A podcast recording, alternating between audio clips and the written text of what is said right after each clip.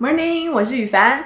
本周的 Podcast 想和大家聊聊，爱一个人却必须跟他保持距离来自保，它其实是有解的。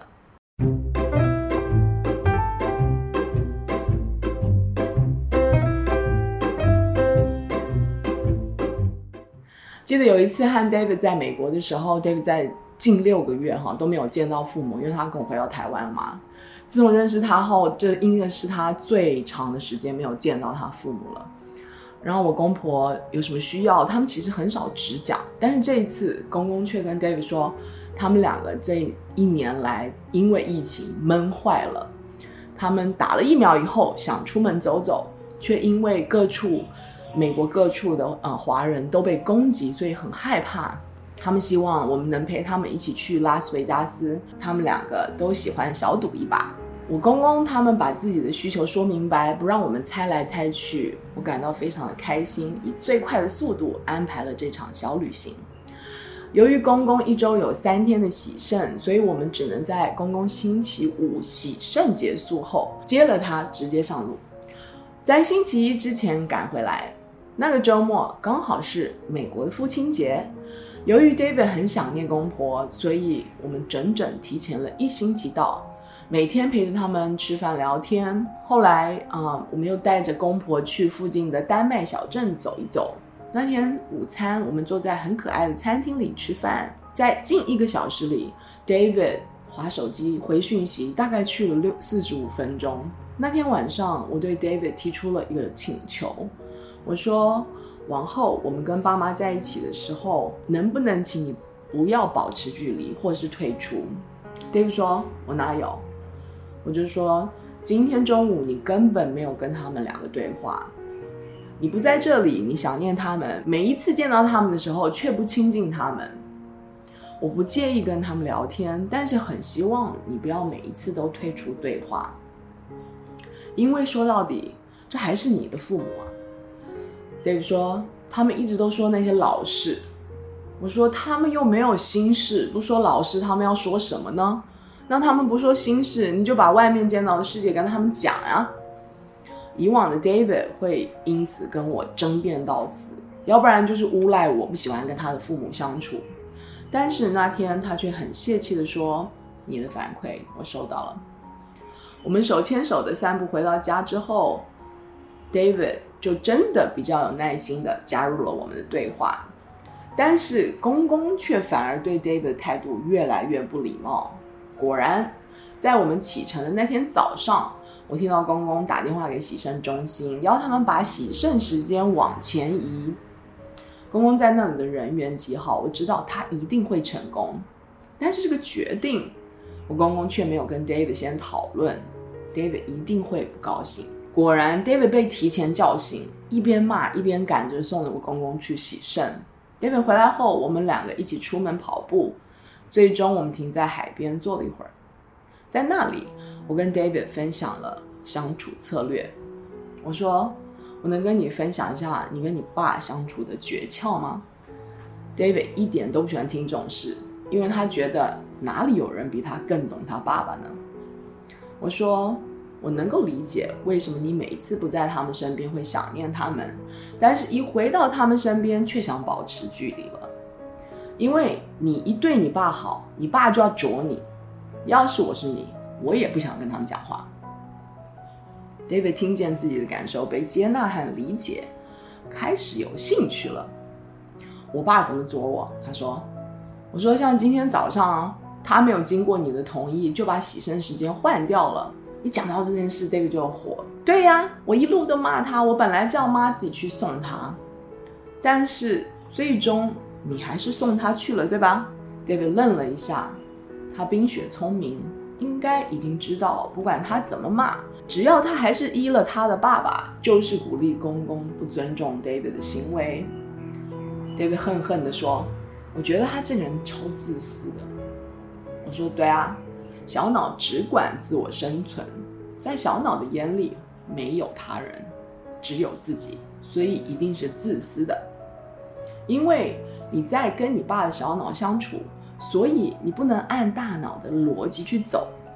你排序不搞好，你对他再好，他都不会感激你的。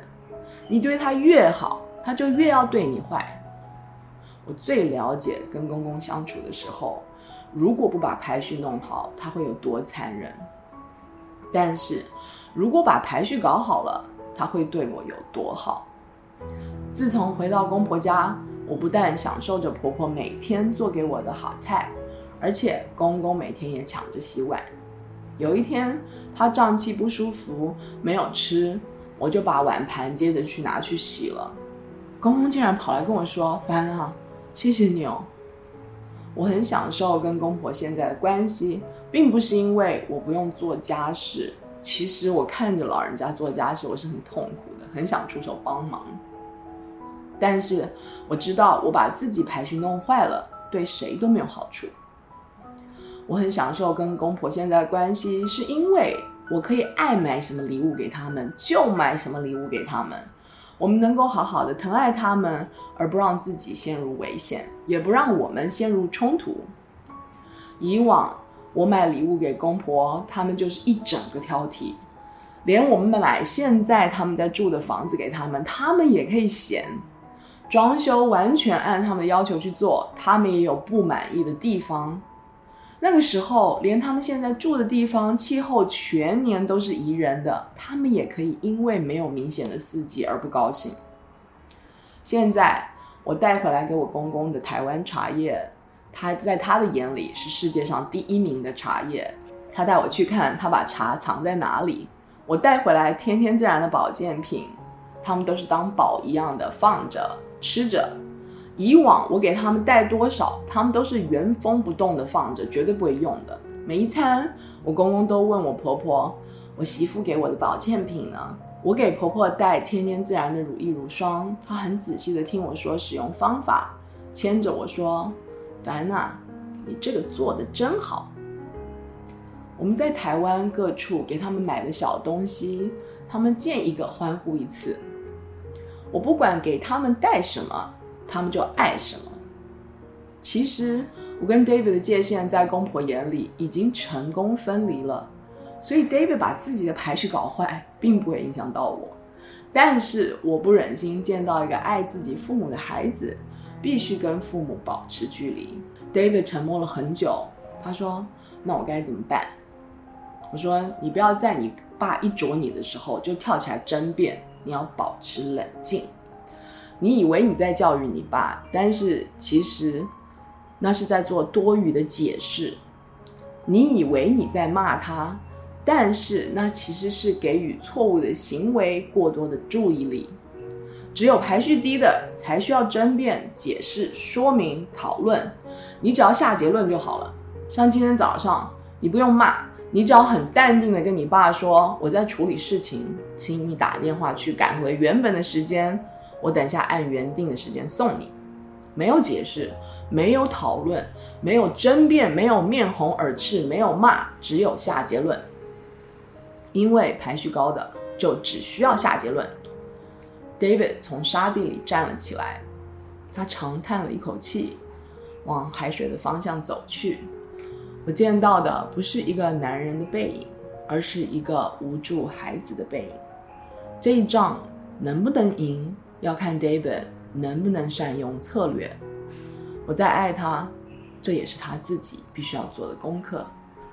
他会停留在做一只博美狗，还是晋升为藏獒，完全看他压不压得住自己的脾气。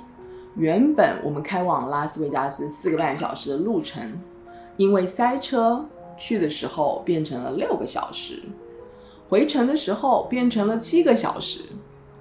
公婆在车上抓着我一直讲话，几乎没有停过。我可以感受到 David 很有意识的在调整自己。他加入我们的讨论，却在他爸爸啄他痛处的时候调节自己的脾气。我会见他失去理智，变成博美狗，但是这样的情况并不长。他会调整自己的呼吸，坐正，重新做藏獒。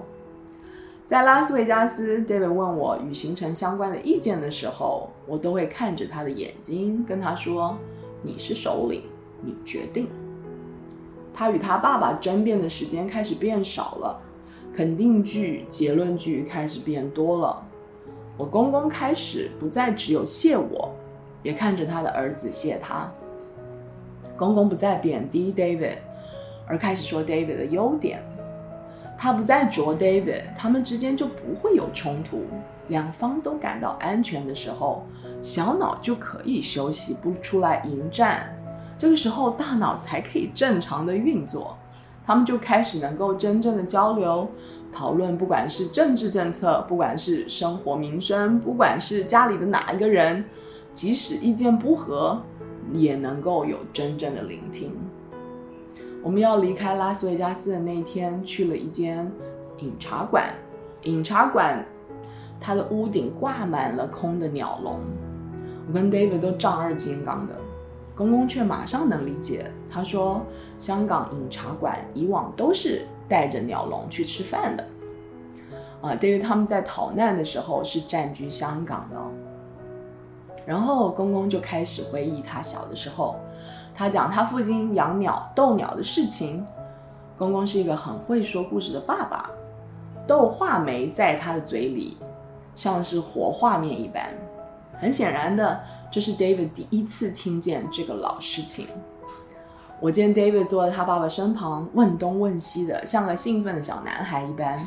由于 David 把排序调整好了，所以公公没有在 David 问问题的时候当做是示弱的表现，也因此。公公没有因为 David 问东问西而开始对 David 倚老卖老、满口说教。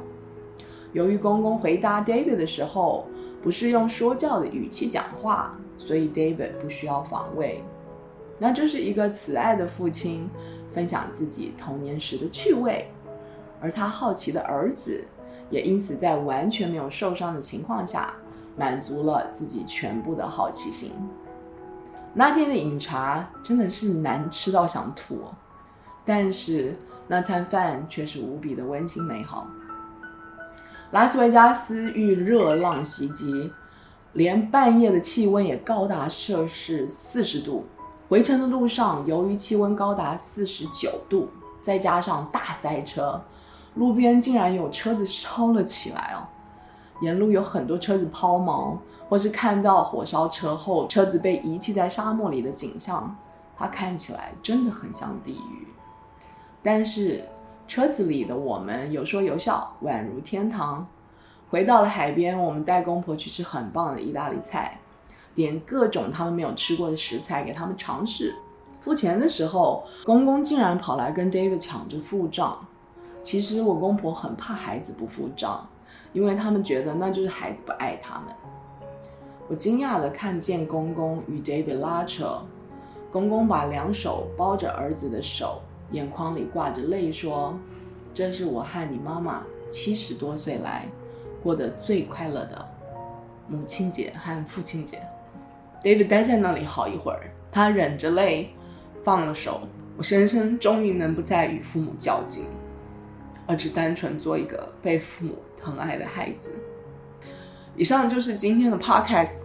如果想查询关于我的书的资讯或更多消息，欢迎你到赖宇凡官方网站 saralye.com s a r a l y e dot com，或是追踪我的 IG 和脸书粉丝专页赖宇凡 Sarah。那我们就下次再聊喽，拜拜。